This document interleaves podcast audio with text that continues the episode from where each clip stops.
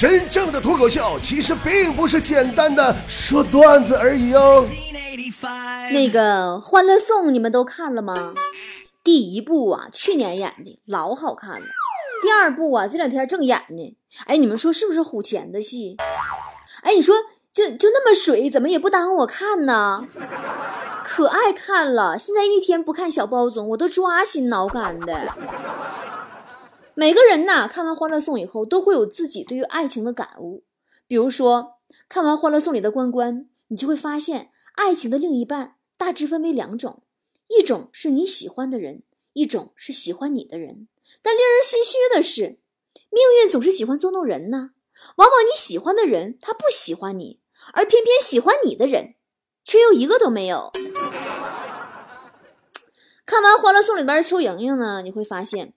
当你疑惑为什么没人喜欢你，或者觉得暗恋的人也许喜欢自己的时候，你一定要站在第三者的角度，你认认真真的看看自己：你长得好看吗？你很聪明吗？你很优秀吗？你很有趣？你很可爱吗？你你有什么值得人喜欢的地方吗？看完安迪，你就会发现，缘分这个东西啊，有的时候真的很神奇。你越是躲着，上天就越会特意安排你们相遇。现实生活中，我的缘分也是如此啊。就比如刚才，一个饥肠辘辘、健身的我，出屋上厕所，在客厅遇见了坨坨点的夜宵肯德基外卖。哎呀，上天就特别特意安排你们相遇，躲都躲不开呀。有一集里边啊，安迪说不想结婚。我觉得它也是代表了现在很多女孩子的心声。真的，现在的女孩子啊，最早是不想要孩子，然后进化到不想结婚，现在是连对象都不愿意搞了，生怕耽误玩的王者荣耀的时间呢。看完曲筱绡啊，你会觉得年轻就应该肆无忌惮，想做什么就赶紧去。这一点我是深有感触的。你就拿我的初恋来说吧，那一年我们都年轻，他说会带我去看地中海。然而他没有带我看地中海，没想到那么多年过去了，他变成了地中海。看完樊胜美啊，你会发现钱真是个好东西呀，穷啊真是恋爱必死的绝杀呀。强子前几天在街上还遇见他当年初恋了呢，两个人你说这么多年过去了，在丽江的街头相遇，不胜唏嘘啊。强子说：“哎。”你说，如果当初不是因为穷，咱俩可能就一直在一起了。那你说：“我记得那时候你家条件还行啊。”强子摇摇头说：“嗯么，我说的是你。”《欢乐颂》里边你们都最喜欢谁？有没有发现，在这里总会找到一个人物身上有你的影子？去年《欢乐颂一》上线的时候，熟悉我的人呐都说曲筱绡简直就是我的翻版，一毛一样。今年《欢乐颂二》上线，他们一致认为我就是现实生活中的安迪。奶奶的，真不知道这一年里命运对我做了什么。我那么天真无涯的一个小姑娘，就生生变成了安迪。我就觉得雪姨特别像樊胜美，雪姨跟樊胜美一样，对老公特别在意，也特别的依靠。但就是啊，有时候方法有点让人扎心。雪姨老公呢，前段时间工作太忙，总是加班到深夜，一连三天呐没回家。这是雪姨他俩结婚两年以来第一次连续三天没见面，能看出来呀，雪姨十分想念他呀。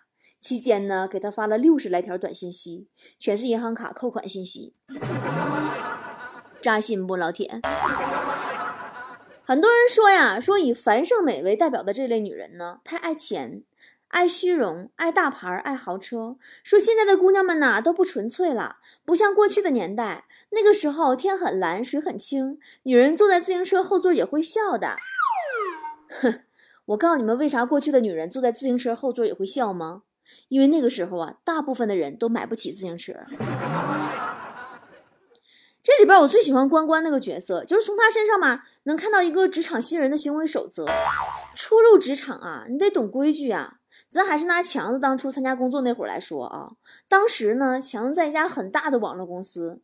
有天下班以后啊，他的女上司突然单独把他留下，很暧昧的问：“六九，你喜欢吗？”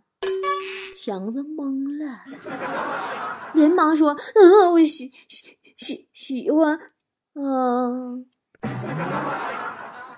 哎呀，满满一副刚刚打开心扉的少男不知所措的样子啊！从那天之后，强子就开始了他朝六晚九的生活。哎呀，还有关关呐，被父母逼婚、逼着去相亲的经历，我相信很多白领啊都经历过。你们的妈妈呀，跟我的妈妈比，那都差远了。我妈特别的开朗，曾经有一回啊，隔壁老王晚上吃完饭。在公园散步，听见我妈和另一个老阿姨搁那聊天老阿姨呀就问我妈：“哦哟，周老师啊，您这是个女儿啊，也三十好几了吧？怎么还单着呀？也不催催的呀？”我妈说：“她不结婚。”老阿姨说：“啊，她不结婚，不结婚老了可怎么办啦？”我妈说：“等她老了，我都死了，我管她那事儿呢。”以前呢，过年的时候，我都能睡觉睡到中午起床。有一次啊，睡迷瞪，隐约听到我爸妈搁外边聊天我爸说：“哎呀，以后谁娶了咱们女儿？”一句话没等说完呢，我妈把话茬接过来了，说：“哎，那就太可怜了。我们应该好好同情同情女婿吧。”我爸说：“不，那应该是他上辈子造孽太多，不值得同情。”在我爸妈眼里，我就是《欢乐颂》里边的曲筱绡。他们对我的态度基本就是爱咋咋地吧，反正也管不了了。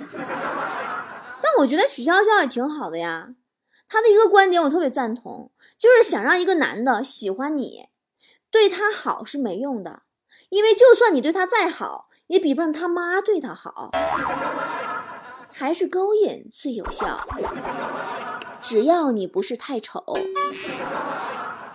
我特别喜欢曲筱绡和赵医生那种简简单单的幸福，两个人周末宅在家里多好。于是呢，我跟旺财商量，也跟曲筱绡和赵医生学习，周末我俩宅在家，我呢上网刷微博，他躺在沙发上看书，偶尔眼睛对视一下，给彼此一个微笑，也很有默契的，谁也不提中午饭谁做这件事儿。曲筱绡和赵医生吵架也极其浪漫呢，就互相吓唬。打情骂俏的，我们家旺财跟赵医生学。昨天晚上吧，我俩吵架了，我一气之下呀，把他锁在了门外。旺财开始学着赵医生吓唬许潇潇那样，在门外讲鬼故事。不一会儿啊，门吱嘎开了，隔壁老王手扶门框说：“人家好怕怕，你进来陪人家好不好？”咦。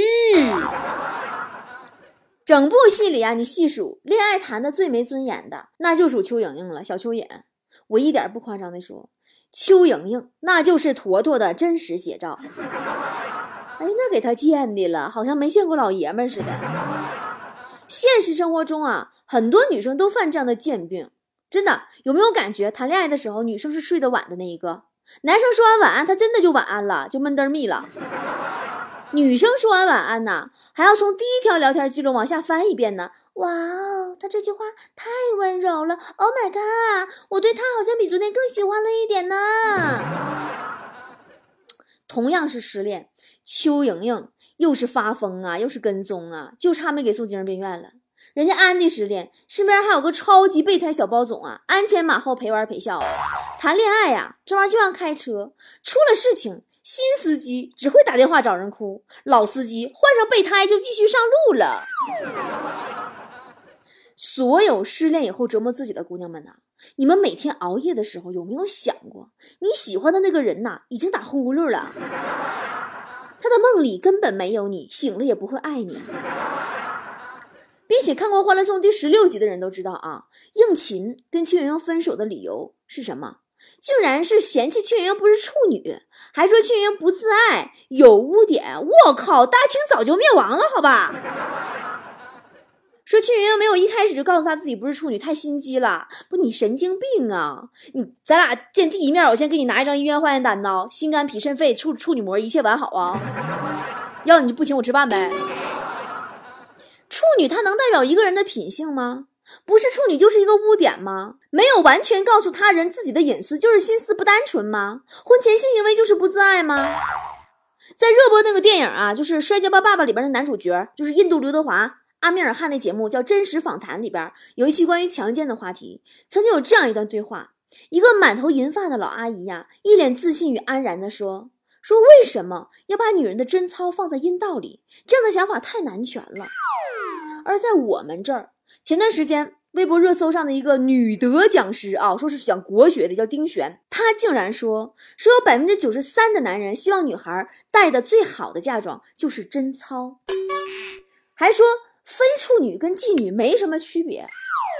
这还不算语出惊人啊！这位号称是国学女德的公益讲师的课堂视频我看了，今天我也发在我们的微信公众号上了，你也去看看，那简直就是一个灭绝师太带领的邪教现场。看了两分钟，瞬间我想冲进屏幕，把他那个嘴呀拿八号线给他缝上。他竟然说什么？说一个女人要是跟三个以上的男人发生过性关系，就会中毒，还是剧毒，会得宫颈癌。叫三精成一毒，专伤不解女。他跟我一起读三精成。我觉得呀，这可能是三精葡萄糖酸钙被黑的最惨的一次了。我特别想知道，那照这么说的话，三个女人的体液会让男人得鸡鸡癌吗？这位丁老师啊，您要是被两个男人轮奸了，那你是不是要在这俩男里边挑一个嫁了呀？要不然你以后的老公就会成为你第三个男人，你会中剧毒、患宫颈癌而死的，那可怎么办呢？你说你胡说八道，你也请多看看书好不啦？宫颈癌和宫颈糜烂有很多发病原因的，处女还有得的呢。你这你你这话你多二逼，你这哎呀，我都替你着急。你这种话伤害了多少本分的女子啊，心疼啊！说什么女人不能换性伙伴？你的意思男人纳妾就行了呗？那我要是被家暴了，还不让我离婚了呗？如果这样式儿的还能出书，还能办讲座，还能这么红，那我们也可以呀，对不对？咱们听节目的男同胞们啊，哪天你们哪个男性的有志青年，你们也办一个男奴教育，就宣扬睡超过一个姑娘就烂屌治不好，发家致富指日可待呀。还说啥呢？说女人呐长得漂亮就是罪过。说有的女人让自己的男人看了就想跟他过性生活，不是你这个有啥不对的吗？我就不知道。你说如果天底下所有的女人都让自己的男人看一眼就想吐，那我们人类还怎么繁衍后代呀？我们都得灭绝了吧？长得漂亮就是错吗？那让全天下的女子们都去毁容好了，我们不用开什么美容整容医院了，开毁容医院来。我看丁老师您长得也不错呀，你怎么不拿硫酸泼自己脸呢？还说什么丑妻近地家中宝啊？我跟你说啊，现实生活当中丑妻近地的结局不是家中宝，丑妻近地的结局就是彩旗家外飘呀飘。啊，说女人如果打扮的好看，花枝招展，那就是一只妖。就会得宫颈癌。那你说，照你那么说，我夏天穿个吊带背心儿，我是不是就得得癌了？哎，如果说长得好看也是一种错误，就让我这样错下去吧。还说啊，只爱追女人的男人都是魔，我也是呵呵了。那男人都去追男人就不是魔了呗？你这是在鼓励什么呢？我怎么看怎么都像在提倡同性恋跟家庭关系轮乱伦呢？还把两性关系说成是妖魔鬼怪，压抑成性冷淡就符合女德了。更逗的啊，是那段黑狗白狗的理论，给我都气乐了。说一只白狗如果跟一只黑狗交配，会生出黑狗、白狗和黑白花的狗。然后这只白狗下次再跟白狗配，还会生出黑色的狗。他说他看过，说呀，黑狗在白狗的身体记忆里挥之不去。您这是在回我高中时候学过的生物学吗？您不知道有种基因叫做隐性基因隔代遗传吗？您听说过孟德尔遗传规律吗？我仿佛看见孟德尔的棺材板都在蠢蠢欲动了。你说照你这理论，我要是想生一个长得像刘德华的孩子，哎，你说我就先找刘德华配一下了，然后回家找我老公，我俩成功受孕。于是刘德华在我的身体记忆里挥之不去。于是我的孩子既长得像刘德华，又是我老公亲生的，那岂不是太爽了？拜托呀，教人心善、宽容、贤良，可不是这种方法呀！你说你挺大岁儿了，消停在家养老去不行吗？老在外嘚瑟啥呀？张嘴闭嘴，古人说啊，《史记》说了，女子不经媒而自嫁，是侮辱祖宗的大不敬行为，是不配做这个家族后代的。再为人家生子，多为逆子。翻过来就是自由恋爱，生孩子没好下场。咋，大妈你算命的哦？大清早就灭亡了，你他妈咋不上天呢？看完整段视频呢，就知道您是个女屌癌了，病得不轻啊！别再误人子弟了，麻溜回家该干哈干哈去吧。那么咱们回过头来说，What the fuck 呢？他就是在男女交往的过程中，双方认真的恋爱，总有情到浓时，自然水到渠成。但是分手也是无可避免的。难道这样子的人就不可以再继续寻找合适自己的人吗？难道这个样子就不是洁身自好了吗？那么多人用自己的标准去要求女性所谓的自爱，那男性的自爱又是什么呢？男性的自爱难道不是在恋爱过程当中不脚踩两只船，真心实意的对自己的女朋友吗？难道不是不同时跟两个女性暧昧不清，不喜欢就拒绝吗？难道不是婚姻生活中以诚相待，不出轨，不家暴，做一个负责任的人吗？难道不是尊重和理解自己的另一半吗？所有的事情它都是互相的。不要只单方面的要求他人怎么做，你自己做到了没有？那么我们再回过头来再说，何为女性的自爱呢？我认为就一句话：对自己负责，对自己的人生负责，不妄自菲薄，不自怨自艾，不将自己的尊严寄托在别人的身上。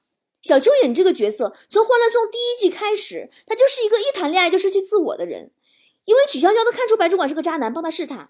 而认为他故意在拆散他们，一直到第二季，这个小蚯蚓对曲筱绡都没有什么好脸色，甚至对他一直保持着恶意。他是一个一旦陷入爱情之中就会失去理性的人。在与应勤的恋爱当中，应勤因为不是处女这个事儿跟他分手了，他呢把所有的问题都归咎在自己的身上，觉得是自己错了。他不接受任何朋友的劝解，想要挽回，又把自己置于一个十分低下的位置。我认为这才是真正的不自爱。人呐，要自己有思想，而不是完全把自己寄托在另一个男人身上。在自己的另一半出轨之后，甚至是孕期出轨，完全不在意他对自己、对家庭造成的伤害，还说：“哎呦，那当然是应该选择原谅他呀。”你这才是不自爱。女性的自爱是在思想上独立，而不是建立在一张膜上。啊，好久没有这么痛快的喷人了，好爽啊！我检讨了一下我自己。我这个人吧，其实挺不咋地的，出口成脏，长相还不行，性格也不行，身材也不行，唠嗑不行，喝酒不行，经济实力也不行。同时，我也在思考一个问题：那么到底是什么支撑我活了这么多年？后来我终于想通了，我饭量还行，睡觉也行，我人气不行，但我气人行，哈哈哈哈哈哈气人不？不是不让露肉吗？我偏露。今天我的微信公众平台上不仅给大家放了刚才我说的那段老妖婆的所谓的女的演讲的视频，还在结尾呢放了一段我在浴缸里露大腿的视频。是这样的，夏天到了，女菠菜们又在愁身体美白的事儿了。毕竟咱们又该露肉了，胳膊腿跟脸差好几个色儿也不好看哈。我呢又给大家搜罗到了一款神器，一洗就白，不黏腻。然后呢，水冲不掉，就你洗澡啥的，或者是什么去那个海边玩啥的，咔咔咔都不怕水，立竿见效，咵洗完当时就白，物美价廉，八十八块钱一支。我露大腿的视频就是坐在我家浴缸里，现场给大家演示一洗白的过程的哦，好羞羞，欢迎大家围观和捧场哦。关注我的微信公众号 b o b o 脱口秀，二十五号到三十一号端午节活动一洗白。还有各个款的面膜，还有洗发水的套装，千金膏、白玉露全都买二送一，相当于六六折哟！又到了囤货的季节。前方，下巴太高更漂亮，抖抖肩膀，藏好背后的翅膀。我很善良，